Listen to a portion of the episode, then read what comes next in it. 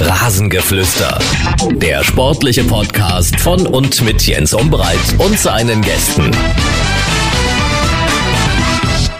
Ich freue mich sehr, dass ihr dabei seid beim Rasengeflüster. Neue Woche, neue Folge. Es gibt viel zu diskutieren. Wir sprechen über den Aufstiegskampf in der dritten Liga. Wir sprechen über die Situation bei Dynamo Dresden, aber eben auch über den FC Bayern nach dem Paukenschlag und dem Rücktrittsgesuch von Hansi Flick und natürlich auch über das Ansinnen von mehreren europäischen Topclubs eine Super League zu gründen. Das alles mit einem Mann, der sich auf dem Fußballrasen gut auskennt. Er war selbst Spieler, ist jetzt Journalist und ganz neu auch Podcastmacher. Ich freue mich sehr. Heute ist einer bei uns zu Gast, der war schon im ersten Rasengeflüster dabei. Er war äh, Teil einer tatsächlich preisgekrönten 1953-Sendung zum 65. Geburtstag von Dynamo Dresden. Ist auch schon wieder drei Jahre her. Ich habe ihn als heranwachsender Jungreporter selbst noch als Spieler interviewen dürfen und gemeinsam mit ihm habe ich auch, dürfte auch rund drei Jahre her sein, einen Länderpunkt gesammelt. Hm, mal kurz nachdenken. Ja, die Rede ist von Florian Weichert. Florian, guten Tag. Hallo, ich freue mich hier zu sein. Sehr schön, danke. Ja, danke. Schön, dass das geklappt hat. Länderpunkt, kannst du dich erinnern? Ähm, Gibraltar. Das heißt, ähm, Trainingslager stimmt. Dynamo Dresden. Wir waren im Winter dort in Spanien und ich war Ganz davor genau. Hm. nie in Gibraltar. Und äh, wir waren dann auf der Affeninsel vor einem äh, Testspiel von Dynamo Dresden, haben dort, ich sag mal, einen Samstagvormittag verbracht. Ja, mit ganz viel Affen und schönem Ausblick. Ich war auch mit dabei.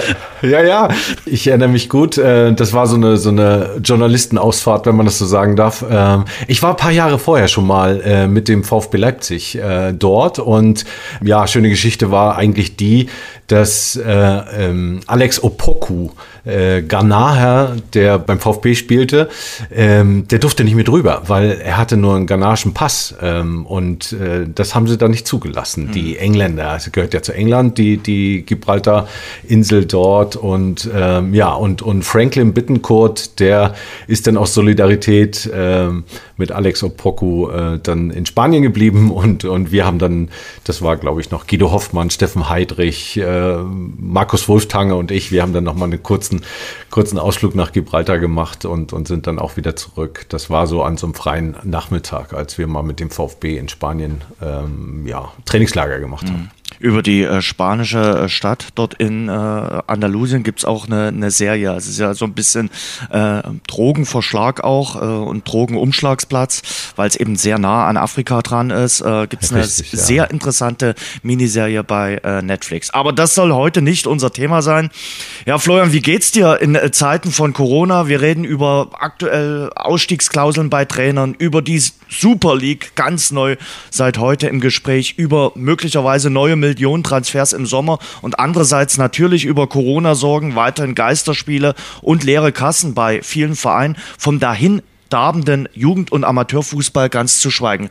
Der Kontrast ist eigentlich noch größer geworden. Ja, absolut. Vor allen Dingen, wenn man, ähm, wie ich jetzt mal wieder nach langer Zeit ein Stadion besuchen durfte. Ähm, am kommenden Dienstag werde ich das wieder tun in, in Zwickau. Ähm, ich war zum Spiel gegen Viktoria Köln, ähm, die beim FSV Zwickau zu Gast waren. Da habe ich übrigens äh, Olaf Jansen mal wieder getroffen nach langer Zeit, ehemaliger Dynamo-Trainer, der da einen guten Job macht bei Viktoria. Und ähm, ja, und das ist schon so ein bisschen bizarr. Man äh, ist immer so ein bisschen auch als Journalist, du wirst es kennen, darauf eingestellt, relativ zeitig im Stadion zu sein, um einfach auch diesem ganzen Fanansturm so ein bisschen auszuweichen. Und, und jetzt kann man da ganz entspannt äh, eine halbe Stunde vor Anpfiff kommen, was ich natürlich nicht tue, weil ich muss mich entsprechend vorbereiten, aber ähm, man könnte es tun. Also man kann da ganz entspannt ins Stadion gehen. Äh, was mich dann auch wundert in all dieser Zeit, dass es kaum in irgendeiner Weise Aktivitäten der Fans gibt oder gab, äh, sich die Spiele irgendwie von außen mit anzugucken. Ähm, das hatte ich erwartet, anfangs der Corona-Zeit, aber das ist ausgeblieben, mehr oder weniger. Es gab irgendwo mal jetzt ein Feuerwerk, ich glaube bei, bei Paris, ne? da, da, als sie gegen Bayern gespielt haben und so weiter. Bei Union gab es immer mal wieder äh, ein Ja. bisschen Pyrotechnik. Ich glaube, bei dem einen Ja. oder anderen Verein. Auch nach gewonnenen Derbys gibt es immer mal Aktionen. Aber das, was du gerade sagst, das bleibt mehr oder weniger aus. Ja, das, da, damit hatte ich persönlich gerechnet, aber anscheinend ähm, ja, sind die Leute darauf fokussiert äh, und das ist ja auch gut so, zu Hause zu bleiben, sich nicht zu treffen und ähm, ja, die Spiele mehr oder weniger im Radio, im Fernsehen oder wo auch immer zu verfolgen. Mhm. Und ähm, ja, das ist schon ein sehr ja, bizarres Szenario, wenn man das kennt. Äh, man, man hört äh, wie in so einem Testspiel. Ne? Wir kennen ja. das als Journalisten ja vielleicht so, wenn man so Testspiele äh, verfolgt, da, da ist man sehr nah dran, weil man dann plötzlich alles hört, was die Trainer sagen, was die Spieler untereinander äh, zu bereden haben. Und ähm, das hat man jetzt permanent und ähm, ich habe fast die Befürchtung, dass es schon wieder eine, eine, Umgewöhnung geben wird, wenn dann wieder Leute ins Stadion kommen. Es wird wahrscheinlich sukzessive passieren, mhm. also immer in kleinen Schritten, mhm. so dass man sich da vielleicht auch an die Kulisse wieder gewöhnt. Ich hatte mich gefreut, dass bei Rostock, äh, bei Hansa da ähm, mal die Möglichkeit gegeben war, wieder Zuschauer zuzulassen, aber das mussten sie jetzt aktuell auch wieder ja. zurückdrehen. Ja. Ich kann mir nicht vorstellen, dass in dieser Saison nochmal viele Zuschauer bei dem einen oder anderen Verein ins Stadion gelassen werden. Es gibt ja momentan auch keinen Standort, wo man sagt, man kann es ruhigen Gewissens äh, tun und äh, Zuschauer ins Stadion lassen dazu. Nee, aber wir haben ja die Diskussion aktuell ja. mit München als, als, als Standort für die, für die, für die Euro. Ähm, und, und jetzt plötzlich habe ich heute Morgen irgendwie gehört, kommt Stuttgart ins Spiel, wo ich dann sage, hä, hallo Leute, ja. bitte, was soll das denn jetzt? Was ist da anders? Also, ja, was ist da anders? Ja. Das Gesundheitsamt oder, oder, oder welche Vorschriften? Äh, ich meine, Stuttgart ist von München, weiß ich nicht, 200 Kilometer entfernt ja. oder 250. Ja. Aber, aber das, das, das ist dann schon komisch, also wirklich. Ich will heute mit dir natürlich ein bisschen über die Vereine sprechen, wo du gespielt hast, die du auch journalistisch begleitest. Also natürlich Dynamo Dresden, aber ein bisschen natürlich auch über Hansa Rostock und den ruhmreichen Hamburger SV. Alle drei Vereine verbindet eins, sie kämpfen in dieser Saison um den Aufstieg. Um wen machst denn du dir aktuell in Sachen Aufstiegskampf die kleinsten oder geringsten Sorgen? Wo denkst du, ja, das könnte tatsächlich klappen? Also hättest du mich jetzt ähm, letzte Woche gefragt, hätte ich gesagt Dynamo Dresden. Ähm, ich mache mir jetzt aktuell wieder ein bisschen mehr Sorgen um Dynamo Dresden und gebe Hansa so einen leichten Freifahrtschein, äh, die nach der Niederlage gegen Magdeburg so ein bisschen die Kurve gekriegt haben mit dem Sieg in München bei den kleinen Bayern. Ja, und, und natürlich HSV, hm, da ist fast zu befürchten, dass sie das auch wieder vergeigen. Ähm, aber aktuell sind sie Dritter und mit Relegationsspielen, da kennen sie sich aus. Allerdings waren sie da noch Erstligist. Also ich habe so ein bisschen Angst um Dynamo. Ich will es kurz begründen, weil ich glaube, diese Corona-Pause, die sie jetzt wieder einlegen müssen, ähm, ich befürchte, es wird ihnen nicht gut tun. Viele sagen, okay, sie haben jetzt mal ein bisschen Pause, können so ein bisschen diesen Negativtrend äh, aus den Kleidern schütteln. Ich habe da so nur ein Bauchgefühl. Ich kann es gar nicht so richtig begründen. Egal mit wem man äh, spricht oder von wem man auch angesprochen wird, es gibt viele Menschen, die sich momentan sorgen, aus ganz unterschiedlichen Gründen. Natürlich, die äh, letzten Spiele waren nicht dazu angedacht, jetzt in puren Optimismus zu fallen. Äh, dann dann äh, die Situation, du hast gesagt, diese Corona-Situation, die Spiele gegen Duisburg und äh, gegen Uerdingen sind abgesagt. Jetzt hoffen wir mal, dass die Tests negativ sind und dass das dann positiv ist, dass man gegen Halle spielen kann. Die ungeklärte Trainerfrage, das spielt dort alles so ein bisschen mit rein. Lass uns äh, über Dynamo reden. Wichtig ist ja. aus meiner Sicht, ähm, dass man klar, man ist da erfahren, man war ja auch in dieser Saison schon mal in so einer Mannschaftsquarantäne, dass man aus der jetzt gut und gestärkt rauskommt und dass man vor allem am Samstag ein Zeichen setzen kann. Das Spiel gegen Halle ist aus meiner Sicht, wenn denn gespielt werden kann, richtungsweisend. Ja, für Halle ähm, sowohl als auch für Dynamo. Halle spielt natürlich gegen den Abstieg mittlerweile, ähm, was sehr schade ist, weil die, glaube ich, mal wieder eine gute äh, Hinrunde hingelegt hatten und äh, ja, jetzt so ein bisschen das Problem haben, ja, ihre Punkte einzufahren, die dann am Ende reichen, um die Klasse zu halten. Ähm, das ist dann auch mal so, so, so, so, ein eigener Mechanismus, der dann so einsetzt in so, einem, in so einer Mannschaft, äh, wenn du dann plötzlich immer so Achter, Neunter, Siebter, Sechster mit drei Punkten äh, äh bist du irgendwie oben dran, aber auch mit fünf ganz unten im Keller und, und du schwimmst da irgendwie mit in der Masse und plötzlich erwischt es dich mit so einer kleinen Negativserie.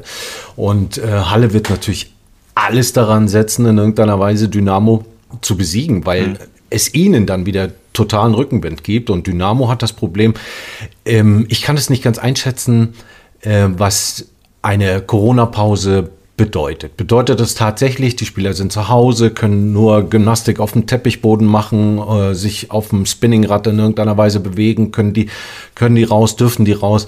Äh, das sind alles so Faktoren, die auch wir Journalisten nicht so richtig beleuchten können, weil wir müssen auf Abstand achten und so weiter und so fort. Und das ist ähm, ja so ein bisschen ja so meine Sorge, dass äh, Dynamo, wir erinnern uns alle an die Zweitligasaison, wo es gegen den Abstieg ging, ähm, wo sie ja arg gebeutelt waren durch Corona-Pausen und ähm, am Ende äh, es aus meiner Sicht nicht gereicht hat, weil sie einfach viel zu viele Spieler hatten mhm. im, im Gegensatz zur Konkurrenz sehr, sehr unglücklich, sagen wir es mal so, äh, abgestiegen sind. Und ich befürchte irgendwie, dass dieses äh, Szenario äh, auf sie jetzt wieder zutrifft. Natürlich hoffe ich, dass die, die Pause vielleicht genutzt haben, um, um so ein bisschen so ein paar Stellschrauben auch, auch gedanklich zu drehen. Ne? Mhm. Und ähm, im Kampf äh, zweier Mannschaften, wenn Abstiegsmannschaft gegen eine vermeintliche Aufstiegsmannschaft spielt, meistens ähm, die Mannschaft gewinnt, die gegen den Abstieg spielt. Das ist so ein, so ein weiß nicht, kann man, kann ich statistisch nicht belegen, aber so ein Gefühl, weil ich glaube, für seinen Arbeitsplatz zu kämpfen, ist immer noch was anderes als, als für einen Aufstieg oder für ja, möglichen Erfolg, der da irgendwie im Raum steht. Ähm, gegen den Abstieg ist es ähm, oftmals so, dass, dass da dann noch, noch mehr Prozent, ähm, weil du hast nichts mehr zu verlieren. Ne? Und ähm, das kann in dem Fall äh, am Ende sogar entscheidend sein. Ich, ich hoffe es für Dynamo, ich hänge da sehr an dem Verein. Mhm. Ich hoffe es sehr, dass sie einfach ihre super Saison einfach wieder so weiterspielen. Momentan ist es ja so, dass man äh, aus den letzten fünf Spielen wirklich nur eins gewonnen hat.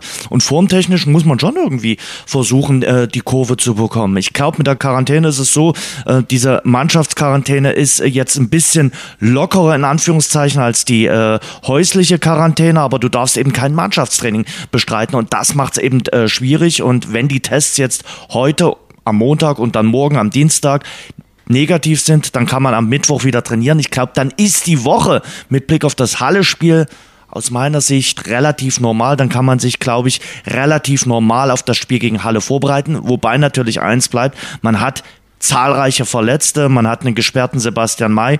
Ja, für Halle muss man auf jeden Fall den einen oder anderen ersetzen, was nicht einfach ist. Ja, die verletzten Misere, das ja, das, das spielt dann eben auch noch mit rein, ne? dass du gerade in so einer Phase dann eben auch noch Verletzte hast, die wichtig sind, wichtig für die Mannschaft. Das, das ähm, ja, legt sich auch so ein bisschen auf, auf, auf eine Teampsyche, die, wo du dann denkst, oh, der ist nicht dabei, der ist nicht dabei, der ist nicht dabei. Das könnte in irgendeiner Weise schon ähm, dazu führen, dass man sich irgendwie auch nicht stark genug fühlt, hm. um, um, um so ein Spiel gegen Halle zu bestreiten. Wie gesagt, es wird darauf ankommen, ähm, wer am Ende ähm, ja auch die Coolness hat, die Cleverness, ähm, mit so einer Situation umzugehen. Die einen, wie gesagt, gegen den Abstieg, die anderen spielen um den Aufstieg. Und, und ähm, ich bin aber dennoch ob trotz meines Pessimismus, den ich hier gerade ein bisschen verbreitet habe, äh, überzeugt davon, dass Hansa Rostock und Dynamo Dresden, wer nur Erster oder Zweiter wird, ist völlig wurscht, ja. ähm, in die zweite Liga direkt aufsteigen werden. Und Ingolstadt ähm, wird die Relegation machen. Oh, das werden die Löwen jetzt nicht so gerne hören, die sich ja so von hinten anpirschen und äh, sich jetzt seit dem Wochenende auch wieder größere Chancen ausrechnen. Lass uns bei Dynamo trotzdem äh, nochmal ganz äh, kurz bleiben. Wie ist das, wenn man als Fußballmannschaft jetzt seit November Tabellen Tabellenführer war und jetzt auf einmal unbeteiligt nicht mehr Tabellenführer ist und morgen kann es ja ganz dumm laufen. Wenn 1860 gewinnt, wenn Ingolstadt äh, gewinnt, dann kann man auf einmal nur noch Tabellenvierter sein. Macht das was mit dir als Team? Ja, das macht schon was, aber äh, Gott sei Dank hat man selber nicht gespielt, so dass man jetzt nicht davon ausgehen kann, dass man ähm, dass das eigene Tun oder das eigene Versagen irgendwie dazu geführt hat, sondern man kann eben sagen, okay, wir haben ja noch die Möglichkeit, das alles zu reparieren und wir wissen ganz genau, wie viele Punkte wir brauchen. Wir müssen das einfach auch psychologisch in einen Vorteil umwandeln und sagen, okay, wenn wir aus den nächsten beiden Spielen vier Punkte holen, dann sind wir wieder an der Position, auf der wir vorher waren. Das kann auch ein Stück weit äh, beruhigen und ich glaube, die Mannschaft ist so gefestigt und so stark, dass sie sich äh, ja, auf, auf, auf ihr äh, Kerngeschäft äh, besinnt und das waren im, im letzten Dreivierteljahr, hätte ich fast gesagt, fast äh, gewonnene Spiele. Mhm. Also das, die, die haben ja, die haben ja alles weggehauen und, und das sehr überzeugend, ähm, dass man mal gegen den Tabellenletzten verliert. Ja, das ist so ein, so ein schöner Nebenaspekt, aber der gehört auch irgendwie zu einer Saison mit dazu. Jetzt ist die, die Trainerfrage ungeklärt. Berührt dich das als Mannschaft, berührt dich das als Spieler, dass du vielleicht nicht so wirklich weißt, wer über den Sommer hinaus dein Chef, dein äh, Übungsleiter äh, ist oder ist dir das als Spieler egal? Ja, ich habe mich das auch gefragt. Ähm, ich glaube schon, dass es für die Spieler, die längerfristig Vertrag haben, und ich glaube, das sind die meisten, äh, schon wichtig ist, wer im nächsten Jahr Trainer sein wird. Ich habe mich diesbezüglich auch ein bisschen gewundert, was heißt gewundert, ähm, auf der einen Seite gewundert, sagen wir es mal so, dass äh, Dynamo Dresden nicht jetzt schon äh, vorzeitig mit Gorzinski verlängert. Mhm. Aber nachdem sie es nicht getan haben, war für mich klar, der Trainer wird kein großes Vertrauen äh, bei der sportlichen Leitung von Dynamo Dresden genießen, weil sonst hätten sie es getan mhm. und damit ein Statement gesetzt. Ne? Und äh, ich glaube persönlich, äh, man wird abwarten, man wird so ein bisschen genau. die Stimmung ausloten. Ich glaube schon, dass sie im Hinterkopf haben, mit dem Trainer nicht weiterzumachen. Das ist eine steile These, die ich hier aufstelle, aber ähm, ich ähm, glaube, so aus diesen ganzen Mechanismen erkennen zu können, ähm, dass sie einen anderen Trainer favorisieren für einen möglichen Zweitligaaufstieg. Und jetzt müssen sie halt gucken, wie sie da irgendwo unbeschadet rausgehen aus der Nummer. Also ich sag mal so, wenn Dynamo den Aufstieg nicht schafft, ist es, glaube ich, logisch, äh, was dann äh, Ralf Becker machen wird. Also ich glaube, da brauchen wir nicht groß drum äh, diskutieren. Äh, dann wird äh, Markus Kauzinski keinen zweiten Anlauf äh, bekommen und dann wird man reagieren. Ähm, die anderen Sachen sind sicherlich offen, ergebnisoffen, aber ich gebe dir recht, Kauzinski ist ja nicht ein Bäcker-Trainer, das muss man ja auch immer sagen. Die haben mhm. jetzt die äh, Saison zusammengearbeitet und äh, man wird gucken äh, und dann einen Strich drunter ziehen, wie erfolgreich das jetzt gewesen ist. Da spielen jetzt auch sicherlich die letzten Wochen äh, mit rein. Und wenn Becker sagt, nee, das kann nicht funktionieren oder das funktioniert nicht oder ich äh, fühle mich damit nicht wohl, dann wird er sicherlich sagen, okay, wir machen jetzt auch hier einen Strich drunter. Äh, Kautzinski kann ja jetzt in den nächsten Wochen auch Werbung in eigener Sache betreiben. Wenn er aufsteigt, wird er relativ fix einen Job äh, irgendwo anders be bekommen. Und Dynamo ist ja auch so ein bisschen gebranntes Kind. Erinnere dich, 2013 ähm, hat Packult äh, damals die Relegation geschafft. Man hat gesagt, gesagt, okay, diesen Trainer kann man jetzt nicht einfach so entlassen, weil der hat die Relegation geschafft. Aber es war schon klar, dass es damals irgendwie nicht so richtig funktionierte. Damals war es, glaube ich, ein Problem Mannschaft, äh. Das mag jetzt nicht so sein. Der Vertrag läuft aus und da hat eben auch der Verein alle Argumente in der Hand zu sagen, okay, wir verlängern jetzt mal nicht, sondern wir suchen uns jemanden neuen. Deshalb denke ich mal, stehen die Chancen sicherlich nicht allzu hoch, dass äh, Kauzinski in der nächsten Saison in der zweiten Liga Dynamo Dresden äh, trainiert. Die sind allerdings immer noch da. Also ähm, ich glaube, deine steile These, so steil ist die gar nicht. Ja, es ist ja mal so ein, auch so eine Mutmaßung und ich will auch dem, dem aktuellen Trainer, dem ich wirklich äh, tolle Arbeit, äh, ähm, die ich da sehe, die er mhm. macht. Ne? Aber du bist ja natürlich als Trainer auch davon abhängig, ähm, nicht nur was die Ergebnisse anbelangt, dafür gibt es ja 100.000 Beispiele, sondern du bist auch davon abhängig, wie steht dein Chef oder das Präsidium oder der Präsident, wer auch immer in dem Verein das Sagen hat, zu dir und mhm. zu deiner Arbeit und was traut er dir dann in der nächsten Liga zu. Genau. und ähm, wenn da irgendwelche Zweifel sind, die ich meine aus dem Verhalten des Sportdirektors äh, zu erkennen, weil sonst hätte er schon längst sagen müssen, passt auf, Jetzt ist Anfang März, wir sind Tabellenführer, wir haben hier alles weggebügelt, wir haben äh, ein gutes Klima in der Mannschaft, wir haben ein gutes Klima im Verein, wir haben eine gute Perspektive in Richtung zweite Liga, selbst wenn es nicht klappen würde. Aber wir bauen auf den Trainer und dann ähm, gebe ich ihm halt nochmal einen Zweijahresvertrag. Mhm. Aber das ist nicht passiert und das lässt natürlich viele Spekulationen offen und eine davon habe ich halt jetzt für mich ja so ein bisschen rauskristallisiert. Mhm. Also ich denke, das wird spannend. Auch das äh, ein Thema, was natürlich diskutiert wird, äh, überall äh, bei den Fans. Und das kriegst du eben dann nur von, von der Agenda, wenn du äh, ein klares Statement gibst. So waberst du Absolut. dem Saisonende entgegen und weißt nicht so richtig, wie geht's auf einer sehr entscheidenden äh, Position. Manch einer sagt, das ist die wichtigste äh, Position im Verein. So waberst du dem Saisonende entgegen. Äh, das ist richtig. Und um auf deine Eingangsfrage noch zurückzukommen, belastet das die Spieler? Ich, ich, ich denke nicht jeden. Mhm. Äh, der eine oder andere wird es wird's, ja. ähm, wird's nicht interessieren. Ähm, aber ähm, es ist doch ein gutes Gefühl, auch als Spieler zu wissen, okay, kommt, lasst uns das hier durchziehen. Ähm, Auf der anderen Seite wäre es dann auch von Dynamo Dresden auch irgendwie fair, äh, auch dem Trainer rechtzeitig zu sagen, okay, es geht jetzt hier nicht weiter und ähnlich so ich sage jetzt mal so ein bisschen hochgegriffen, aber im Verhältnis äh, Löw, DFB, da kann ja auch so ein, so ein Ende eines Vertrages, der vorher bekannt gegeben wird, auch, auch durchaus beflügeln und befreien und, und äh, beide Seiten sagen dann, okay, wir geben jetzt nochmal alles. Genau. Äh, damit meine ich Mannschaft sowohl als auch Spieler. Ich glaube, die, die, die äh, Chemie zwischen äh, Trainer und Mannschaft, die ist intakt. Also da denke ich mal, passiert nichts und die versuchen das auch bis zum äh, Saisonende durchzuziehen. Aber man wirft ihm auch so ein bisschen immer die, die, die Spielweise vor, die äh, taktische Ausrechenbarkeit. Ähm, das, das kommt dann immer mal auf den Tisch. Und äh, das mhm. wird spannend sein, äh, wie das über die Saison hinaus weitergeht. Ich ja, glaube, die Frage ist ja immer, der, kann der Sportdirektor, der schätzt ja natürlich ein, jetzt geht's eine Liga höher. So, ja. ne? Ähm, kann mein Trainer mit dem Material, vielleicht hole ich noch den oder den oder den, oder vielleicht sind sie ja sicher auch schon bei den Neuzugängen nicht einig. Also das kann ja auch dazu führen, dass man sagt, okay, äh, also ich möchte, ich möchte eher in, in die Richtung mhm. tendieren. Äh, äh, der, der Trainer sagt, nee, den brauche ich nicht, ich hätte gerne den und den. Mhm. Und dann, dann, dann dividierst du dich äh, schon in dieser Frage so ein bisschen auseinander. Und was macht dann der Sportdirektor, der ja auch für den Verein arbeiten will und der ja auch abgerechnet wird am Ende des Tages an Ergebnissen?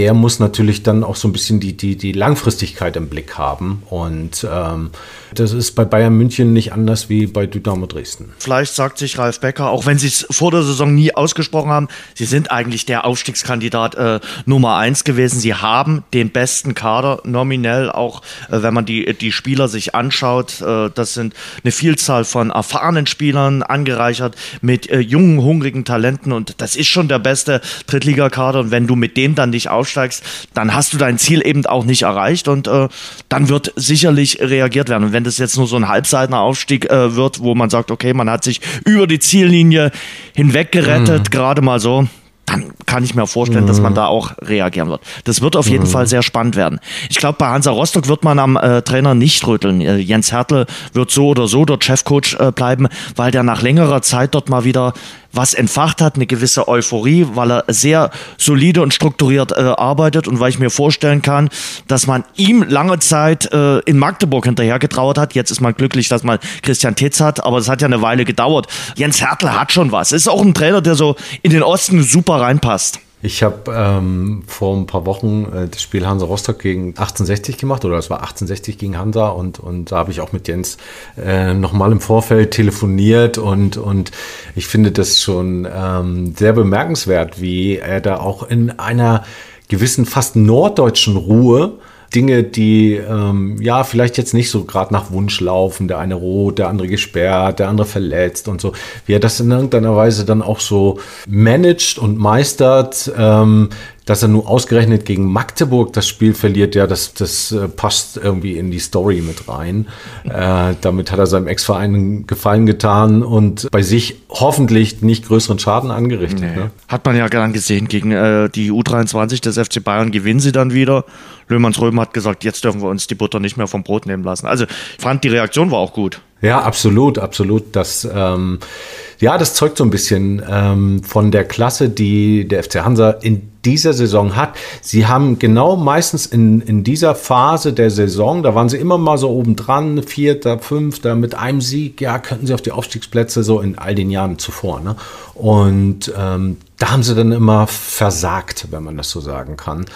Ich habe so ein bisschen auch den Eindruck, dass dieses Corona-Jahr, auch wieder eine steile These von mir, ähm, dem FC Hansa und den Spielern so ein bisschen gut tut, weil wenn du zu Hause spielst in Rostock ähm, und ich kenne meine Heimatstadt, ne, da kommt extrem viel Euphorie auf. Und ich will nicht von Druck reden, aber der ein oder andere, da dem schlotterten da, glaube ich, so in den letzten Jahren schon immer die Knie, so nach dem Motto, Mensch, jetzt brauchen wir doch nur noch diesen Sieg gegen Unterhaching oder diesen Sieg, ja, was weiß ich, gegen wen. Und dann sind wir wieder oben dran und dann können wir aufsteigen und, und eigentlich gehören wir ja in die erste Liga, so ungefähr. Ne? Und äh, Das haben sie dies Jahr nicht. Die spielen mhm. da völlig von Zuschauern befreit. Ähm, gut, wo jetzt mal 1000 drin waren, haben sie auch 1-0 gewonnen. Ist auch so, ja, so, so, eine, so eine Theorie von mir, dass das den, den, den Spielern im Moment auch vielleicht ganz gut tut. Wie siehst du äh, die Situation bei äh, Ingolstadt, die zuletzt äh, ja so ein bisschen gestrauchelt sind? Äh, du sagst äh, klar,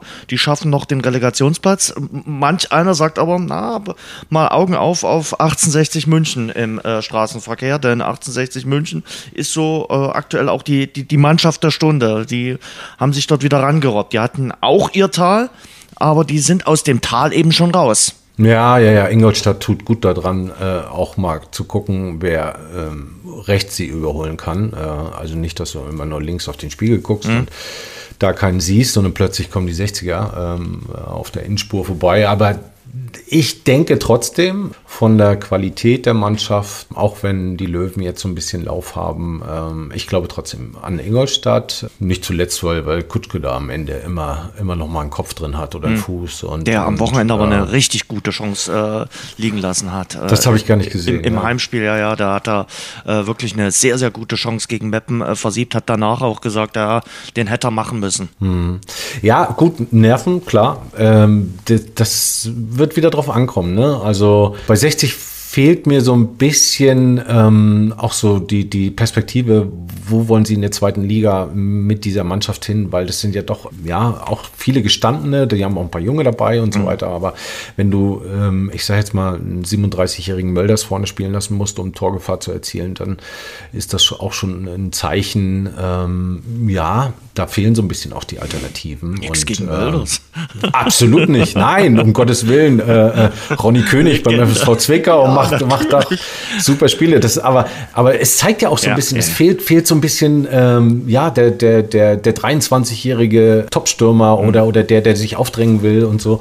Ähm, und zweite Liga ist dann schon ein, ein, anderes Pflaster. Und so wie ich 60 halt sehe, ist da jetzt auch nicht äh, gerade viel Geld auf der Bank. Ähm, also da wird auch viel gespart und Corona kommt dazu. Und, und ich glaube, da sind die Möglichkeiten in Ingolstadt, was, was äh, die zweite Liga dann anbetrifft, irgendwie größer. Aber immerhin, wir sind in der dritten Liga. Ähm, Ingolstadt muss echt aufpassen, dass sie da nicht noch äh, überholt werden. Aber ich glaube trotzdem am Ende, dass sie den Relegationsplatz erreichen. In zwei Wochen das große Duell Rostock gegen Ingolstadt.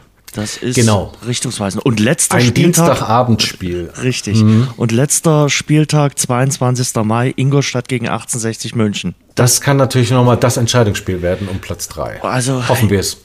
Ja, genau. Das wäre super, wenn die beiden anderen dann schon raus sind. Denn ähm, eins ist doch klar, wenn die zweite Liga, und das bahnt sich ja an, wirklich nächste Saison so toll, so namhaft, so traditionell besetzt werden äh, könnte, dann äh, gehören dort Vereine wie Dynamo und Rostock mit rein. Und bei aller Rivalität, ich würde mir es echt wünschen, dass es eben beide schaffen, Dynamo und Rostock, weil gerade in dieser Zeit dann, wenn es dann vielleicht wieder mit Zuschauern geht, äh, wäre es einfach super, wenn es diese Duelle gibt äh, gerade in der zweiten Liga. Ja, absolut. Aber es zeigt ja dann auch, ähm, gerade wenn wir über die zweite Liga im nächsten Jahr so ein bisschen spekulieren, mit äh, Schalke, mit vielleicht noch dem HSV. Äh, also namhafte Vereine, Dynamo kommt vielleicht dazu, Hansa kommt dazu. Ähm, da befindet sich dann quasi, ja, die Tradition in Liga 2 und, und, und der Rest, ähm, du weißt, worauf ich anspiele. Ja, also die, die, ähm, ich sag mal, durch Aktiengesellschaften oder durch andere Konstrukte einfach äh, mehr Pulver haben, befinden sich in Liga 1.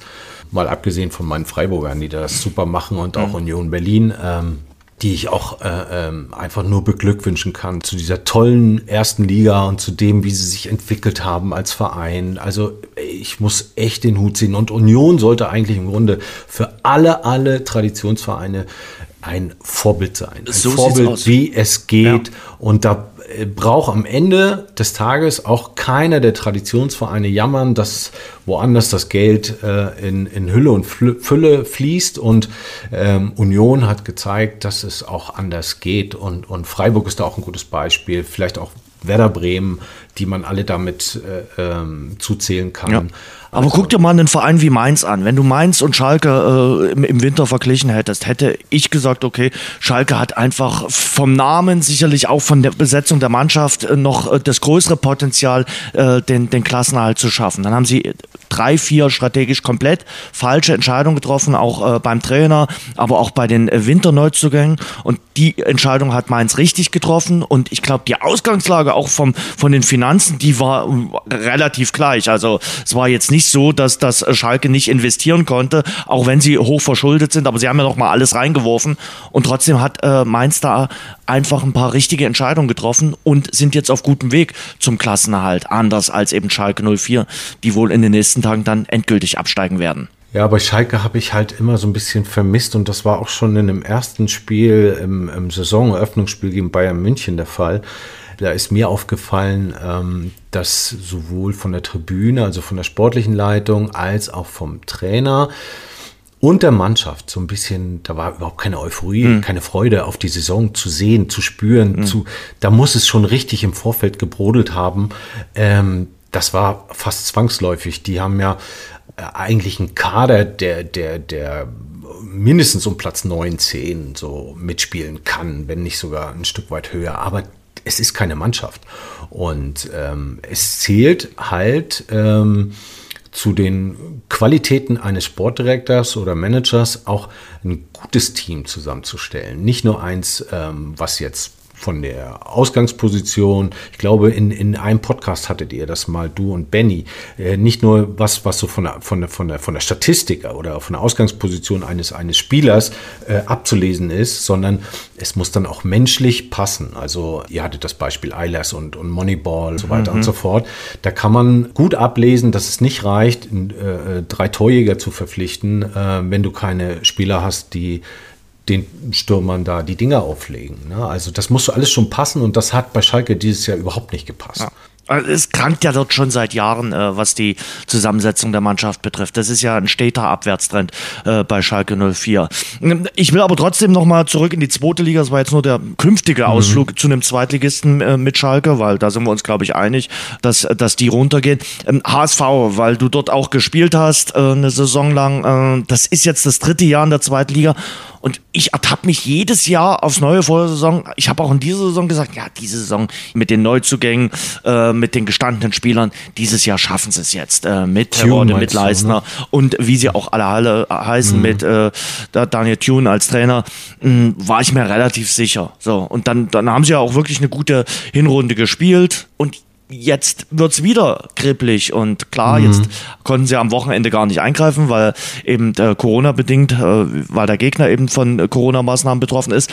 Und trotzdem natürlich ist das große Zittern jetzt auf einmal wieder in Hamburg angesagt. Absolut, absolut. Und ähm, ich will es gar nicht aussprechen, aber ich befürchte fast, ihnen, ihnen, ihnen droht das gleiche Schicksal, dass ihnen hinten raus so ein bisschen die Luft ausgeht oder, oder beziehungsweise dieser enorme Wartungsdruck in dieser, in dieser Riesenstadt, ähm, der Hamburger SV, ja immer noch gefühlt ähm, gehört in die in den Europapokal. Ne? Äh, mhm. Damals, wo sie noch gespielt haben, hieß ja. der Europapokal, der Landesmeister. Das ist halt ein Verein mit mit sehr sehr viel Tradition und ähm, ich hatte die Befürchtung, als sie sich hier so schwer getan haben oder beziehungsweise auch ausgeschieden sind im DFB-Pokal gegen Dynamo, dass es wieder nichts wird in dieser Saison und dass sie sich dann aber noch so berappelt haben, äh, haben mir dann eine super Serie hingelegt, ja, äh, ja. waren dann souverän vorn, also dieser Weckruf, äh, äh, der es dann ja am Ende war bei Dynamo, hat ihnen da irgendwie geholfen, in die Spur zu kommen und ähm, man, man hatte gehofft als, als Fan des HSV, und meine Schwester lebt ja da oben noch ja. und, und, und meine Eltern auch, dass es reicht dieses Jahr. Das ist irgendwie souverän über die Ziellinie schaukeln mit genug Vorsprung. Aber jetzt plötzlich schmilzt der Vorsprung. Jetzt sind sie wieder nur Dritter.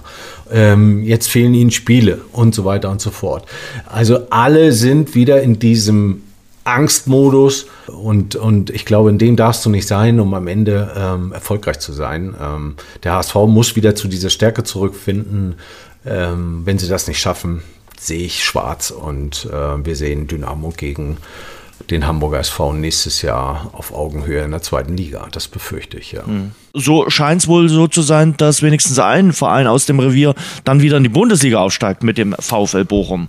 Ja, genau. Und da spielt ja noch auch ein ehemaliger Dynamo-Spieler mit ähm, ja, Lucia, na, äh, Lucia ähm, der da auch seit Ewigkeiten ja. jetzt schon fast gefühlt ja. ein Bochumer ist, ne? So ja. und und äh, ja, VfL Bochum, das das ist denen durchaus ähm, zu gönnen. Nach so vielen Jahren da mal wieder hochzukommen, das ist Respekt. Also hätte ich auch dem Trainer ähm, so jetzt in der Form nicht zugetraut, dass sie da so eine super stabile Zweitligasaison spielen. Äh, ich habe jetzt nicht allzu viele Spiele von Bochum gesehen, aber ähm, das, was ich gesehen habe, das war à la Bonheur, muss ich ehrlich sagen. Mannschaft mit großer Moral, wenn man sich gestern das Spiel angeschaut hat, da führen sie 3 zu 1, kriegen dann den Ausgleich äh, kurz vor Schluss und machen dann aber eben noch das 4 zu 3. Und ich, ich sag mal, mit so einer Moral aus solchen Teams sind dann Aufstiegsmannschaften geschnitzt, weil so steigst du dann eben auf. Wenn du solche Spiele dann noch gewinnst, dann bist du ein, ein fetter Aufstiegskandidat. Und äh, die Tabellenkonstellation sieht ja jetzt richtig gut aus. Man äh, hat sieben Punkte Vorsprung auf den HSV. Man hat zwar ein Spiel mehr, aber das ist schon relativ komfortabel. Ja, du kommst dann in so einen Flow. Ne? Mhm. So ein, das ist dann alles selbstverständlich. Alle Entscheidungen, die du triffst auf dem Platz, sind richtig. Äh, du triffst aus unmöglichem Winkel, in unmöglichen Minuten der Nachspielzeit. Plötzlich ja. drehst du die Dinger und äh, das ist oft nicht zu erklären. Aber es ist so. Ne? Es gibt so einen positiven Lauf und es gibt auch einen negativen Lauf. Und, und äh, jeder, der im Mannschaftssport schon mal unterwegs war, der weiß, äh, worüber wir reden. Und ja, es ist manchmal die Psyche im Fußball oder die Psyche im Sport. Ne? Sie spielt uns manchmal so den einen oder anderen Streich. Von der Ferne aus betrachtet, wie siehst du momentan äh, die Bayern? Äh, manch einer sagt, Mensch, das sind so die Bayern, wie man sie aus den 90ern äh, kannte, mit vielen äh, Schlagzeilen abseits des Platzes, mit vielen Graben. Grabenkämpfen, Flick gegen Salihamidzic und innerhalb von 18 Monaten hat Hansi Flick sechs Titel geholt. Bricht jetzt dort irgendwie alles so ein bisschen zu auseinander. Ja, der, der Eindruck ist eigentlich irgendwie ein Stück weit auch, auch ähm, nicht ihrer Klasse entsprechend. Ne? Also der FC Bayern, Vorzeigemannschaft in Deutschland, Champions League kommen sie immer mindestens Viertelfinale, wie gesagt, letztes Jahr gewonnen, alles weggeräumt, Hansi Flick als Trainer ähm, hat da nochmal richtig was losgetreten nach mhm. Kovac. Und äh, und plötzlich ändert sich da äh, von einem auf den anderen Tag, quasi mit der Verletzung von Lewandowski, könnte man fast so sagen, ändern sich da plötzlich die Perspektiven und das, die ganze Architektur kommt ins Wanken weil man gegen Paris nicht weiterkommt. Ähm, da kommen dann Wahrheiten auf den Tisch, die sonst noch zwei Wochen, noch vier Wochen unterm Tisch geblieben wären, weil du bist dann noch in einem Wettbewerb ähm, und, und du willst den Erfolg nicht riskieren in irgendeiner Weise, so dass du die äh, Themen nach außen trägst und nachdem es klar war, dass ähm, Bayern ausscheidet oder auch im, in den Wochen davor, wo es sich so andeutete, dass ähm, außer der Meisterschaft wahrscheinlich in diesem Jahr kein weiterer Titel äh, dazu kommt. Ähm, da wurden dann Dinge durchgesteckt, äh, Lager gebildet. Ja, Fußball Deutschland erfreut sich, dass die Zeitungen voll sind, die Journalisten haben was zu schreiben. Ja. Ähm, aber für den Verein ist es ein jämmerliches Bild, was sie momentan da abgeben. Und ich kann auf eine gewisse Art und Weise die Möglichkeit, die sich Hansi Flick vielleicht bietet, ähm, nachvollziehen. Ähm, da ist natürlich auch, muss man im Hinterkopf haben, Oliver Bierhoff, der möglichst wenig verändern will in der Statik des DFB und mhm. des Nationalteams, der natürlich sagt, okay, äh, ein Hansi Flick garantiert mir genau die gleiche Ruhe und Arbeitsweise wie unter Jogi Löw. Ein, ein Ralf Rangnick hätte das womöglich äh, mir nicht garantiert das sind alles so Dinge, die ähm, dann plötzlich veränderte Perspektiven mit sich bringen. Jogi Löw hat seinen Abschied äh, bekannt gegeben und äh, plötzlich ändert sich auch in der ganzen Bundesliga so ein bisschen, zumindest bei Bayern München, ähm, auch die ganze Szenerie, weil dann wird ein Job frei und, und Flick hat eh ein Problem mit Salihamidzic und ähm, kann sich vorstellen, dahin zu gehen. Dann wird er vielleicht umworben. Ich glaube, dass es so ist. Ich denke mir das so. Und ähm, wenn alles normal läuft, wird Hansi Flick Bundestrainer. Und ähm, ja, und plötzlich haben die Bayern ein Problem, ne, womit sie nicht gerechnet hatten. Natürlich, der Job als äh, Nationaltrainer ist sicherlich etwas entspannter äh, über das Jahr gesehen. Klar, du hast dann bei den Turnieren Dauerstress, aber das sind äh, zwei Monate, wo du Dauerstress hast, je nachdem, wie weit deine Mannschaft dann kommt in dem äh, Turnier. Aber ansonsten ist es doch eher beschaulich. Klar, Qualifikationsspiele. Ich verstehe übrigens bis jetzt noch nicht, warum äh, Joachim Löw am letzten Wochenende beim Spiel Freiburg gegen Schalke war, welche Nationalspieler er sich da angeschaut hat. Aber das steht auf einem anderen äh, Blatt Papier. Ich glaube schon, dass äh, Flick auch dieser Posten nochmal reizt. Und was du gerade gesagt hast, auch die Zusammenarbeit mit Bierhoff ist sicherlich eine andere als mit äh, Salihamidzic. Und er hat das große Vertrauen äh, aller Nationalspieler. Das spürt er, das äh, merkt man auch ganz deutlich. Und die Frage natürlich, wer folgt auf Flick? Immer wieder wird Nagelsmann gesagt. Nagelsmann äh, war als Kind, äh, als Jugendlicher Bayern-Fan. Ich glaube schon, dass er mal davon träumt, äh, das Bayern-Emblem als Trainer zu tragen. Es ist, er wird es nicht machen. Er Glaubst du nicht? Machen. Nein. Ich bin ähm, fast überzeugt davon, dass er es nicht machen wird. Ich glaube, das ähm, Projekt, wenn man das so bei RB Leipzig äh, äh betrachtet, dass er da angefangen hat, das ist für ihn noch nicht zu Ende erzählt. Und wenn er jetzt vorzeitig aus diesem Vertrag rausgeht, besteht natürlich auch, und das weiß er, äh, die Gefahr, bei Bayern zu scheitern. Mhm. Ne? Da kommt ein junger Trainer und dann hast du ein paar gestandene Spieler und wir haben es bei Kovac erlebt. Also als Kovac kam, war ja auch eine riesen Euphorie mhm. und jetzt kommt, ja, Ex-Spieler zurück und ja, und bei Frankfurt tolle Arbeit und so weiter und so fort. Und ich weiß gar nicht, wie lange er ausgehalten hat. 15 Monate. Und die Gefahr, glaube ich, ähm, sieht Julian Nagelsmann eben auch. Also, dass er bei RB Leipzig volle Rückendeckung hat, dass er da noch ein Team entwickeln kann, mit dem er vielleicht auch irgendwann mal jetzt einen Titel holt, sei es jetzt Pokal oder das dann. Das kann er schon in dieser Saison machen. Wenn er mit dem genau, als Pokalsieger ne? nach München wechselt so wie Kovac. da wären die Parallelen schon da. Das genau. Aber ich, aber, aber das Kovac ist ja auch ein gutes Beispiel, äh, dass das auch alles schief ging kann. Ja, ja, also klar. wir reden jetzt immer von der, von der, von der Möglichkeit. Ist er schon über mehr, viel über 30? Nee. nee. Äh, 33, 33 oder äh, egal. Ja, Und dann hat er äh, mit, mit 34 oder 35 dann, dann schon die Topvereine äh, RB Leipzig, Bayern. Äh, bei RB Leipzig ist er raus aus dem Vertrag und bei Bayern dann am Ende gescheitert. Das sieht er auch. Und dann hat er aber noch äh, viele Trainerjahre vor sich. Und ähm, ich, ich glaube nicht, ich glaube noch, dass da noch ganz viel äh, Zeit bei äh, RB Leipzig verbringen will, um da einfach was Größeres zu machen. Ich glaube, das ist noch nicht zu Ende für ihn. Also okay. da, ich glaube, die Bayern brauchen einen neuen Trainer und ähm, das wird schwierig für sie. Also gerade in der Preisklasse Mourinho ist jetzt frei geworden, den hatten sie ja schon immer mal gewollt. Das ähm, kann ich mir allerdings nicht vorstellen, dass sie nein, Mourinho mit, mit, dem das, das Thema holen. Ja, das Thema Mourinho ist, glaube ich, auch ja. im, im, im, europäischen Fußball ja. Äh, so ein bisschen auserzählt. Ne? Ähm, ich habe jetzt im Moment auch keine, keine Ahnung, äh, wer da in irgendeiner Weise. Jogi Löw glaube ich nicht dran. Nein, ich glaube, der ähm, macht ein äh, Sabbatical auf jeden Fall. Absolut. Ten Hag ist ein Julian Nagelsmann, Amsterdam. Ja. Das wäre noch eine Option, Allegri? wo ich sage, ja, ja, vielleicht. Van Bommel. Also, äh, ja, ja, ja. Oliver Glasner könnte noch äh, ein Kandidat sein. Also der Trainer vom VfL Wolfsburg, der auch gute Arbeit geleistet hat. Aber das kann ich mir nicht vorstellen. Ich glaube, die Bayern brauchen auch jemanden, der, der einen großen Namen hat, oder?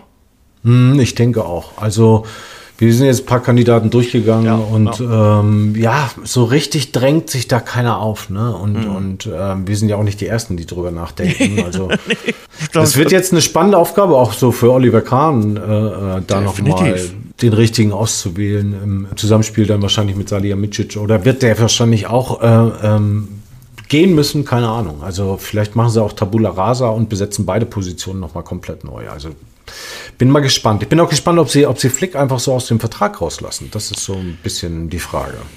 Gibt es bestimmt eine Abfindung vom DFB. Mal schauen.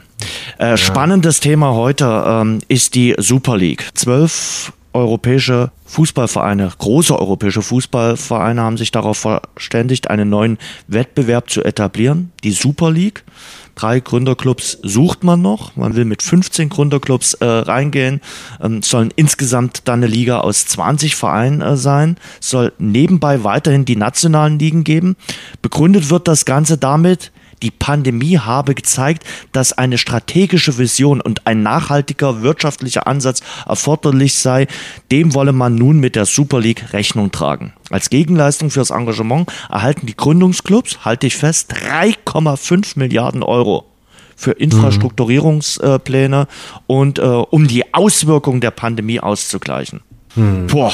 Ähm, es sollen Zehnergruppen gebildet werden, Heim- äh, und Auswärtsspiele dann in diesen Zehnergruppen, ähm, dann äh, Viertelfinale, Halbfinale, Endspiel. Dass Ja, das dann ja natürlich dann die Champions League äh, obsolet machen würde, ist klar. Dortmund äh, und ähm, Bayern und PSG sind nicht dabei, jedenfalls noch nicht dabei.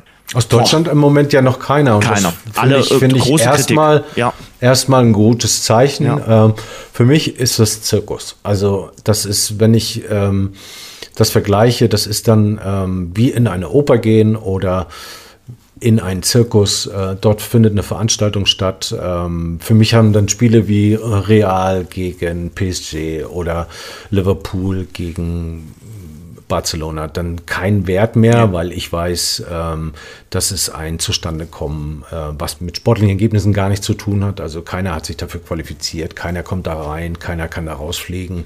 Es ist eine Ich geschlossene so. Blase. Absolut. Völler hat es ein Verbrechen am Fußball genannt. Ähm, Ist es auch. Und, und es Ist ist, es die auch. Amerikanisierung äh, des, des europäischen Fußballs. Und wenn du dir anguckst, wer in, gerade in den englischen Clubs ganz oben drin sitzt, das sind ja hauptsächlich amerikanische Investoren, dass die das so haben wollen und dass die jetzt äh, mit äh, europäischen äh, Faninteressen wenig am Hut haben, ist ja äh, relativ klar. Aber dass äh, bei diesem Verein so wenig Gegendruck kommt, ist ja, schwierig. also, also ich, ich, ich bin mal gespannt, was die, was die Fans der einzelnen Vereine dazu sagen und wie sie das dann ähm, auch quotieren. Also ob sie dann zu solchen Spielen ins Stadion gehen, wo sicherlich die Eintrittspreise noch höher liegen als jetzt in der Champions League. Es ist doch klar, wenn man sich die Clubs anguckt, äh, zumindest die spanischen, die sind ja alle hoch verschuldet. Ja. Also die würden sich ja mit einer Saison da fast äh, äh, sanieren. So, aber der Fußball an sich in seiner Urform war immer ein Spiel um etwas. Genau. Aber worum, worum spielen die da? Sie, das ist einfach nur eine Geldeintreibemaschine, Merchandising und was nicht noch alles dazu kommt. Sie spielen um einen Cup, der im Grunde ja keiner Qualifikation bedarf. Man ist da drin, weil man sich zu den Stärksten der Liga zählt oder in Europa oder der Welt. Aber ich sage mal ganz ehrlich, wer geht zu solchen Spielen dauerhaft hin? Das sind künstliche Produkte, das sind das, das, ich kann nur hoffen für den Fußball, dass die Leute sich abwenden, dann lieber zu Lok Leipzig in die vierte Liga gehen, zu, zum FSV Zwickau in die dritte, zum FC Erzgebirge Aue in die zweite, zu Dynamo Dresden in die zweite oder auch erste Liga. Ich kann nur hoffen, dass das die Heimatvereine mehr stärkt, dass die dann noch mehr Zulauf kriegen und diese ganze Fußballblase da oben, die Champions League, das war ja auch schon alles verwässert. Ja, ne? mit, ich mit gebe der dir mal ein Beispiel. 2024 äh, würde das äh, definitiv noch mehr verwässert werden. Ja. Ich gebe dir mal ein Beispiel. Ja. Ich ähm, arbeite aktuell an einer ähm, Doku-Reportage zu einem Spiel, was vor 30 Jahren stattgefunden hat in Rostock. Mhm. Und zwar hat in der ersten Runde im Cup der Landesmeister, dem Vorgänger der Champions League, Du warst dabei. Hansa Rostock, genau, ich war dabei. Hansa Rostock gegen den FC Barcelona gespielt. Wir haben in Barcelona 3-0 verloren, wir haben zu Hause 1-0 gewonnen. So etwas wird es nie wieder, und das, das, das ist kein Quatsch, nie wieder geben, wenn das alles so weitergeht, wie es weitergeht. Und das muss es wieder geben. Ich bin ja, Ja. dafür, dass die Champions League und auch die UEFA, äh, Euroleague, wie sie das auch immer nennen, dass es da von Anfang an Töpfe geben muss. Also meinetwegen noch in der ersten Runde äh, Groß gegen Klein, damit auch mal ein Kleiner gegen einen Großen spielt. Aber als Kleiner willst du doch auch mal, ich sag mal, äh, als, als Verein, wenn du in die Champions League reinrutscht, wie zum Beispiel Union Berlin, nur durch Zufall, sage ich jetzt mal, rutschen die da rein oder in der Euroleague. Da wollen die auch gegen Sevilla spielen oder gegen Atletico oder äh, wenn du in der Champions League spielst, ja, dann, dann musst du die Chance haben, auch in der ersten Runde gegen Barcelona zu spielen und das nicht in der Gruppenphase, wo dann äh, vielleicht vier, fünf Stars nicht dabei sind, wo du auch äh, eine Niederlage, ich sag mal, äh, hier bei, bei Sparta Prag äh, äh, als Real Madrid mal verschmerzen kannst. Real, das ist jetzt das beste Beispiel in dieser Saison, haben in Gladbach, ähm, ja, glaube noch unentschieden gespielt, aber die haben in der Ukraine verloren und so weiter und so fort.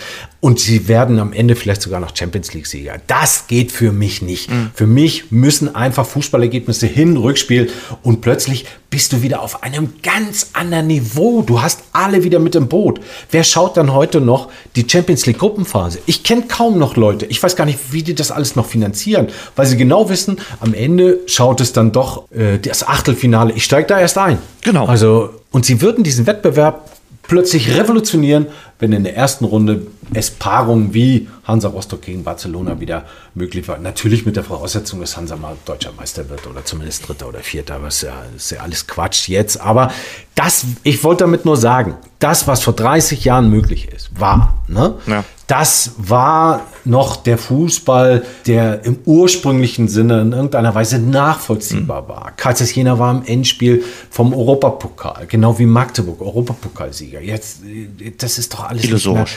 Guck ja, dir, aber guck dir in England Nottingham Forest an, äh, in den 80er Jahren großer Verein gewesen. Die sind jetzt in der ja. zweiten englischen Liga und, und spielen eigentlich auch überhaupt keine Rolle mehr. Aber nehmen wir ein Beispiel von heute. Wenn es Eintracht Frankfurt mal in die Champions League geschafft, das muss einfach möglich sein. Es muss möglich sein, dass es Vereine über sportlichen Weg in diesen Wettbewerb äh, mhm. schaffen und sich qualifizieren können. Und dass es nicht Vereine gibt, die gesetzt sind, weil sie die letzten drei, vier Jahre dort gespielt haben. Nein, wenn sie sich nicht qualifizieren, sind sie nicht dabei. Welches Problem äh, gibt es damit, wenn sich mal zum Beispiel äh, Juventus Turin, der FC Liverpool oder Borussia Dortmund, es kann allen drei Vereinen dieser Saison blühen, nicht für die Champions League qualifizieren, dann bricht der Wettbewerb doch nicht zusammen. Dann geht das Nein. trotzdem nächste Saison weiter und dann ist das Anstreben von Juve, Liverpool und Borussia Dortmund in der nächsten Saison umso größer, es wieder zu schaffen in die Königsklasse. Und man muss wirtschaftlich so gut arbeiten, dass man eben eine Saison ohne Königsklasse überwinden kann. Und auch mit ja. seinem Spieleretat so planen,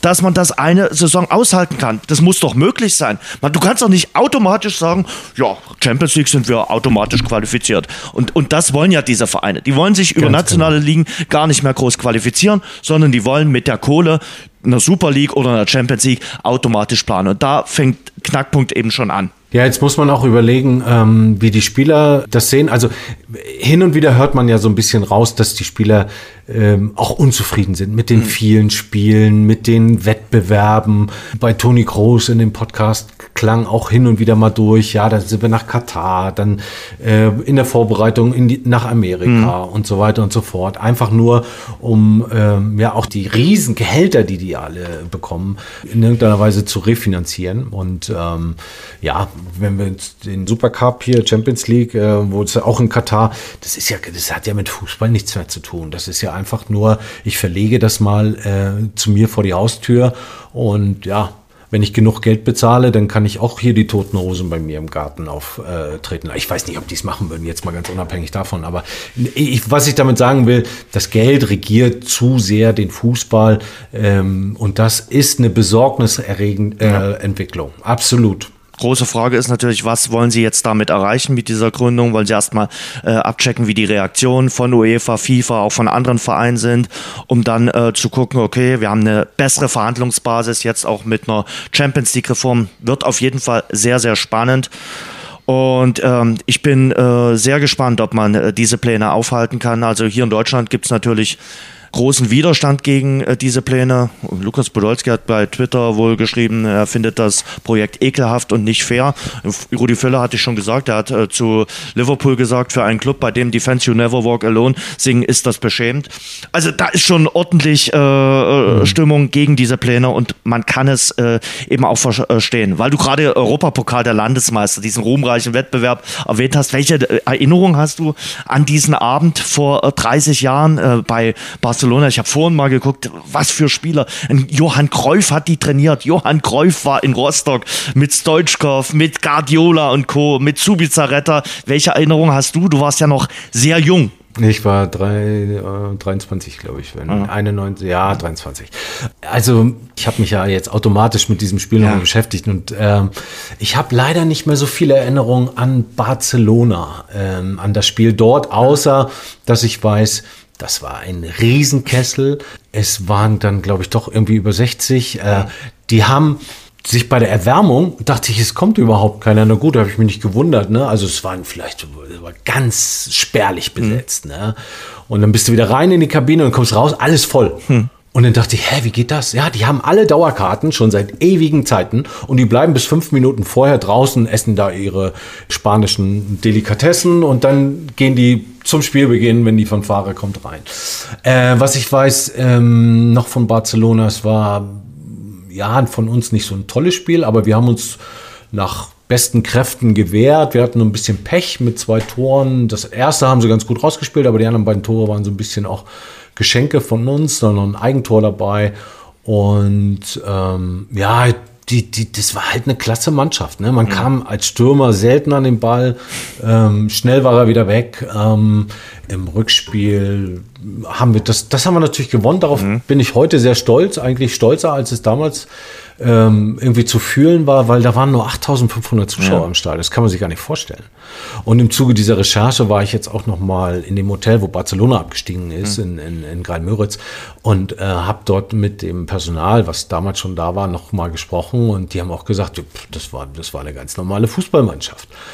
Na, und wir hatten nur ein Problem. Wir haben ähm, die wollten alle telefonieren nach Hause und wir hatten nur, ein, wir hatten nur eine Leitung und wir wussten gar nicht, wie wir das abrechnen. So, so hat er erzählt, da habe ich mich mit der Stoppuhr hingestellt und jedes Telefongespräch äh, mit der Stoppuhr gestoppt und aufgeschrieben und dann irgendeinen Preis mir einfallen lassen, was so ein Gespräch nach Spanien kostet. Ne? Das war so ein altes äh, SED, Harry Tisch, äh, FDGB. mit Wählscheibe. Also, ja, so ungefähr. Ja, ja, ja. Es war, war, war zum damaligen Zeitpunkt noch vielleicht ein bisschen noch äh, ein bisschen nostalgisch, aber ähm, doch recht modern für DDR-Zeiten. Und da ist Barcelona abgestiegen. Und also Pep Guardiola mhm. ähm, hat zum Beispiel seine ersten Spiele international für Barcelona gegen Hansa Rostock gemacht. Ähm, der ist da gerade frisch in die Mannschaft gekommen und äh, das erste Spiel ähm, international war gegen Hansa in Barcelona, das Rückspiel dann natürlich bei uns. Mhm. Barcelona hat es mit aller Ruhe runtergespielt. Ähm, sie hatten super geile Trikots an, wie ich fand, und ähm, so orangefarbene, mhm. wenn sich der eine oder andere noch mal dran mhm. erinnert. Ja, Stoichkov cooler Typ. Ähm, ich habe danach noch, das weiß ich, äh, Ronald Koeman wird sich nicht daran erinnern, ähm, mit ihm äh, im, im Foyer zusammengestanden und er fragte mich, ob ich ihm aus dem VIP-Raum ein Bier bringen kann.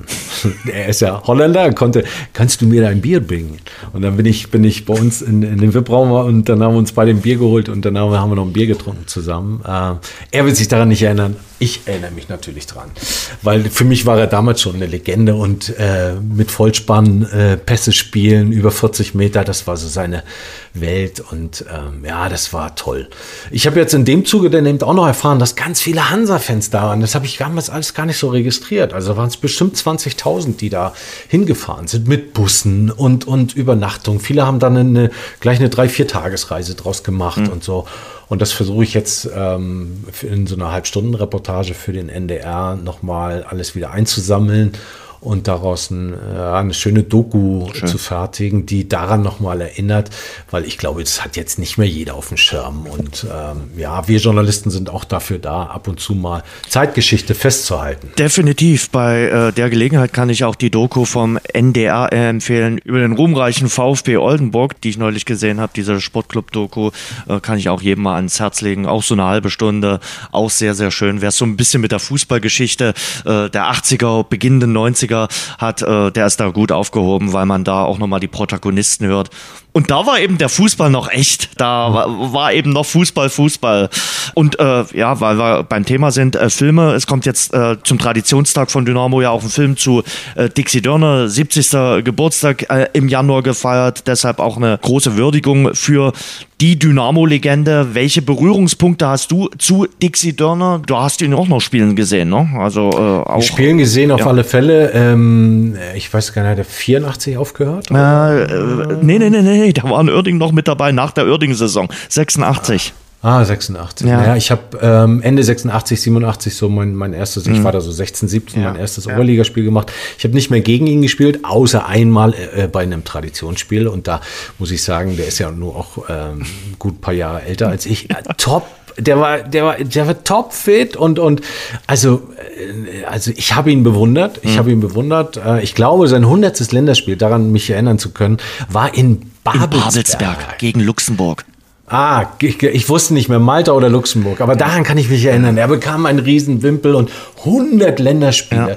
Und ich war immer so neidisch auf seine Kapitänsbinde in, äh, die er bei Dynamo trug, die war teilweise immer grün, mhm. so leuchtend grün. Und das sind so Details, auf die man achtet. Ja. Dann fand ich sein, sein, sein Laufstil äh, cool, äh, Brustabnahme. Er hat äh, in der Vorwärtsbewegung Bälle gespielt mit einer Präzision, ähm, die man ja, also, also heutzutage, pff, keine Ahnung, das sind ja fast, fast Pässe, wie, wie, wie sie, wie sie ein, ein Kimmich oder so in, in, in vollstem Tempo spielt. Ein überragender Fußballer, was, was, was die, die, die, die Ausstrahlung, was auch das Vorbildsein anbetrifft, ähm, was die Integration eines Teams, also er war sehr mannschaftsdienlich, ja. ähm, also tatsächlich ein Vorbild äh, äh, für uns alle, eine super Lebensleistung, äh, auch danach ähm, Trainer beim DFB, ähm, bei Werder Bremen hätte ich ihm ein bisschen mehr äh, Erfolg gegönnt, aber das waren auch damals so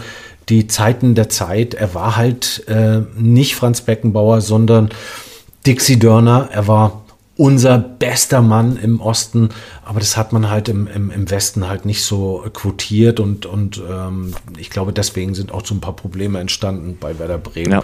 Ich glaube, die Medienarbeit war auch sicherlich nicht seins. Also damals gerade 90er Jahre, wo du dann wirklich auch äh, ein bisschen in Mal mit Medien Sprüchen ja, äh, rüber, ne? Das so ein genau. bisschen auch, ne? Das war so die Neurohrer genau. äh, äh Zeit, genau. wo du auch mit Sprüchen, äh, sag mal, so ein bisschen ähm, auf dich aufmerksam ja. machen konntest oder auch, auch so mal ein paar paar Dinge vertuschen konntest, mhm. die du vielleicht nicht so drauf hast. Und, mhm. und ja, und dann äh, FSV Zwickau, VfB Leipzig und ich kann nur in höchsten Tönen von, von Dixie Dörner und ich verneige mich immer gerne vor ihm in Ehrfurcht äh, vor, vor seiner Lebensleistung, was er nicht nur als Mensch, sondern auch als Fußballer geleistet hat für dieses Land. Äh, ähm, was es ja nicht mehr gibt, aber für die DDR, das war schon klasse. Und man, ich weiß es aus eigener Erfahrung, man musste schon was drauf haben, auch ähm, um Nationalspieler zu werden. Definitiv. Also wirklich ein, ein, ein Vorbild, muss man auch sagen, auch äh, für meine Generation. Ich habe mir als, als Stöpsel immer gesagt, Mensch, so äh, wie Dixie Donner Fußball zu spielen. Und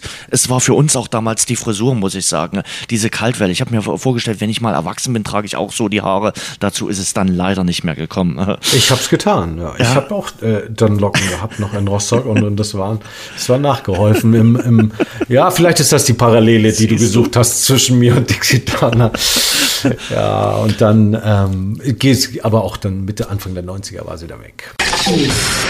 Die Nachspielzeit. Florian, lass uns zum Abschluss äh, über deinen Podcast reden. Äh, Bundesliga AD, Welcome USA. Verrat uns mehr. Wir verlinken ihn natürlich auch das ist ein sehr, sehr spannendes äh, Projekt und es lohnt sich auf jeden Fall, da mal reinzuhören, äh, um auch, ja, ich sag mal, heranwachsende Fußballer auf dem sehr, sehr spannenden Weg äh, in die Staaten zu begleiten. Ja, danke dir, dass du da mal drauf ansprichst, weil äh, ich weiß, wie viel Mühe und, und, und Liebe man braucht, um einen Podcast zu starten. Und mein äh, Podcast-Start, äh, so wie du ja auch irgendwann mal gesagt hast, okay, ich, ich, äh, ich muss noch über einige Themen reden, ähm, aber im Radio ist dafür oft keine Zeit oder im Fernsehen ist da oft keine Zeit. Und so ähnlich war es auch ähm, bei mir. Ähm, da kamen so zwei oder drei Dinge zusammen. Ähm, zum einen es fing an, es war Corona-Zeit im letzten Jahr, im März. Ähm, ich bekam irgendwie einen Elf-Freunde-Artikel zugeschickt oder ich habe ihn irgendwo entdeckt, ich weiß es nicht. Und in diesem Elf-Freunde-Artikel ging es um einen ehemaligen Spieler von Dynamo mhm. Dresden. Und das war Toni Mamudali, sagte mir bis dahin überhaupt nichts. Äh, und das hat die ganze Sache noch spannender gemacht. Und dann habe ich nachgelesen, ah, der hat da gespielt. Ähm, wollte unbedingt auch bei Dynamo Dresden äh, Profi werden, aber es ist ihm nicht geglückt, hat nur in der zweiten Mannschaft gespielt, äh, hatte sich so ein bisschen erhofft unter Rüd Kaiser damals, äh, vielleicht so ein bisschen unter seiner ähm, spielerischen Stärke entdeckt zu werden, aber es hat alles dann nicht geklappt. Und er hat dann ähm, nach vielen Fehlversuchen die Option gewählt, nach Amerika zu gehen. Die Geschichte ist viel, viel länger, kann man alles nachhören in, in, mhm. in dem Podcast. Ähm, und ich habe dann mit Toni Kontakt aufgenommen, äh, weil ich ähm, mich gefragt habe, er nannte da auch eine, eine Statistik, ähm, die aussagt, dass ungefähr drei Prozent, äh, was schon hochgegriffen ist, aller Jugendlichen, die in diesen Nachwuchsleistungszentren mal mit Fußballspielen beginnen, am Ende dann in der Bundesliga, in der ersten, zweiten, dritten oder in ausländischen Ligen landen, mhm. äh, was schon ein sehr breit gefächertes Spektrum ist, also nicht sehr viele. Was passiert eigentlich mit dem ganzen Rest? Und ähm, gibt es noch andere, die sich bewusst entscheiden zu sagen, okay, ich gehe nicht in die dritte Liga, ich gehe nicht in die zweite, ich gehe auch nicht in die vierte oder so. Ähm, oder ich sage sogar der Bundesliga ab, ähm, um einem Studium in ähm, in die Staaten irgendwie äh, zu folgen. Und, und da hat er gesagt, es gibt es. Und ich habe da jetzt gerade ein prominentes Beispiel, das ist der Alexander Nitzel vom FC Bayern München.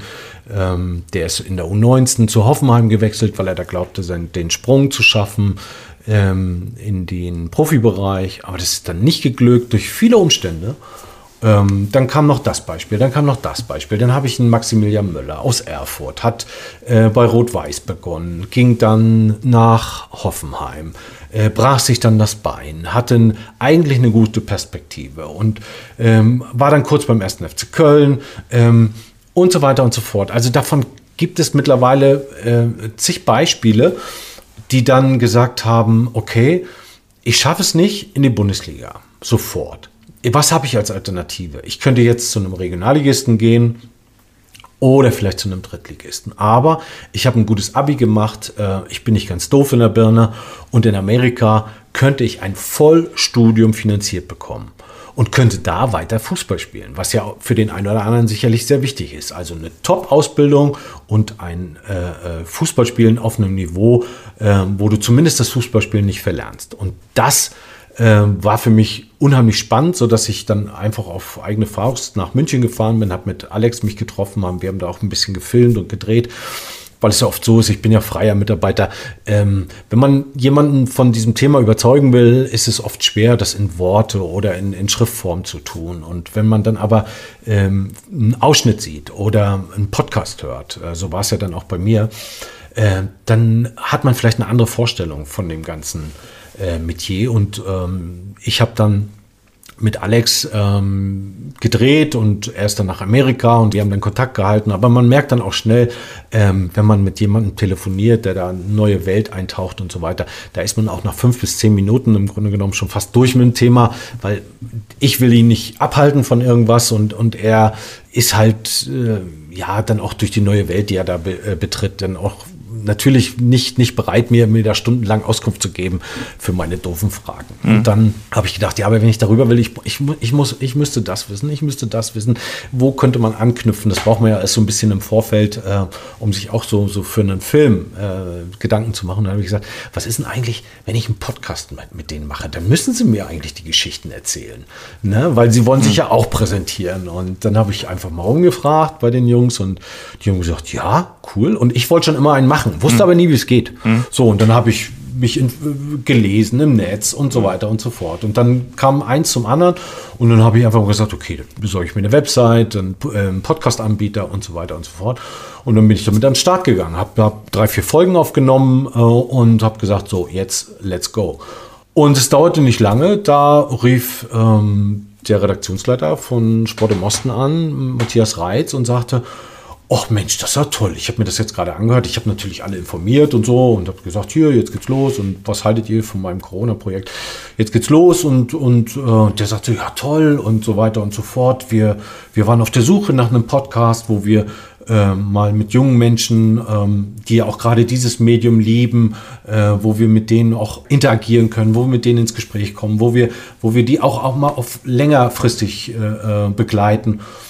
Und hättest du nicht Lust, das für uns zu machen? Und da habe ich dann nicht lange überlegt und habe dann gesagt, ja klar, ich meine, ich arbeite ja hauptsächlich für, für den MDR und Sport im Osten und dann war das äh, naheliegend, dass wir das dann mal umswitchen und so ist aus meinem eigenen Projekt jetzt ein ARD äh, Podcast geworden, zu hören in der ARD Mediathek, Audiothek heißt es ja da. Mhm. Ähm, und auch bei Sport im Osten und, und wir versuchen, wir sind bei Instagram unter B-A-W und dann nochmal unterstrich USA, also Bavusa mit ein bisschen auseinander, aber man findet äh, das schon, ähm, wenn man sucht oder auch auf der Internetseite unter bavusa.de zu finden. Aber Sport im Osten ist da auch ein sehr guter äh, Anlaufpartner oder Anlaufstelle, um da irgendwie sich zu informieren und so. Und ich, ich muss ehrlich sagen, ich habe jetzt auch das erste Mädel dabei gehabt äh, mit Vivian Beil, die auch diesen Weg gegangen ist, in Jena aufgewachsen, in, in, in Amerika studiert, Psychologie abgeschlossen mit Master und jetzt spielt sie bei äh, Neapel in der ersten italienischen Liga, wo ich sage, boah, was für Biografien, ja. die man so nicht auf dem Schirm hat. Und ja, nach wie vor ist, ist es ein Ziel von mir, äh, dort äh, mal hinzufliegen, mal einen Film zu machen, mal eine Serie, mal eine Staffel, keine Ahnung. Also was das alles noch bringen wird, weiß ich aktuell nicht. Aber ich finde, ohne jetzt ein bisschen äh, mich selber über grünen Klee zu loben, das ist ein interessantes äh, äh, Podcast-Format, weil ich brauchte jetzt, nachdem es so viele schöne Podcasts wie auch deinen gibt, der über die aktuellen Fußballthemen, ich brauchte da jetzt nicht auch noch. Das wollte ich jetzt nicht. Ich wollte einen Fußball-Podcast, aber äh, so ein bisschen mit so einem Nischenthema. Es Nische wird jetzt nicht die gut. Masse, ja. ja, nee, es wird jetzt nicht die Masse interessieren, aber den ein oder anderen äh, Fußballer, der vielleicht eine Perspektive sucht oder Eltern, die vielleicht ja. mal sagen, ah, ich weiß nicht, ob, ob, es reicht für meinen Jungen, vielleicht ja. sollte man eine andere Perspektive ins Auge fassen und da kann man das ganz gut nachhören. Frag nach bei Benny Kirsten, der schwärmt ja auch immer von den, von den Staaten, äh, lobt da auch wirklich immer seine äh, Ausflüge nach Chicago, nach Washington. Ich glaube, er bedauert es auch ein bisschen, dass es damals dazu nicht gekommen ist, äh, aus unterschiedlichsten äh, Gründen, aber äh, er befasst sich auch sehr in intensiv mit dem äh, Thema MLS und äh, auch mit den äh, ganzen Colleges, auch mit der Möglichkeit, die du gerade schon beschrieben hast, dass man dort eben seinen Abschluss machen kann, nebenbei auf sehr hohem Niveau Fußball spielen kann und äh, das System bietet einiges, das muss man einfach sagen. Dazu noch ein tolles Land. Also ähm, wie gesagt, ich kann es ja. auch nur jedem empfehlen, da mal reinzuhören bei dir, ähm, die Gespräche zu hören, auch äh, mit den jungen heranwachsenden Menschen, äh, denen zu lauschen, welche Sorgen, welche Nöte, welche, aber auch welche Abenteuer die erleben. Das ist auf jeden Fall sehr, sehr spannend und äh, macht großen Spaß und deshalb äh, heute auch unsere Hörempfehlung, wie gesagt, in den Shownotes äh, mit dabei. Florian, hat großen Spaß gemacht. Über eine Stunde haben wir gequatscht jetzt äh, über den Fußball, über die äh, Super League, über Dynamo Dresden, über deinen Podcast, äh, über Gibraltar. Also es war ein buntes Potpourri, was großen Spaß gemacht hat. Ja, danke und ähm, ja, es hat mir auch unwahrscheinlich viel Spaß gemacht, jetzt mal wieder auf der anderen Seite zu sein. Also man muss ja als Podcaster alles im Kopf haben, aber nicht so viel reden. Und äh, ich hoffe, äh, ich habe da jetzt nicht äh, die deine verwöhnte Hörerschaft zu sehr gelangweilt. überhaupt nicht, überhaupt nicht. Ein Mann der ersten Stunde vom Rasengeflüster, heute endlich mal wieder dabei. Das war sehr schön. Danke dir fürs Gespräch. Danke dir auch. Bis bald. Ciao. Bis bald. Ciao. Das war das Rasengeflüster. Danke fürs Hören. Und denkt dran, abonniert uns bei Spotify, Apple Podcast, Audio Now und überall dort, wo es gute Podcasts gibt.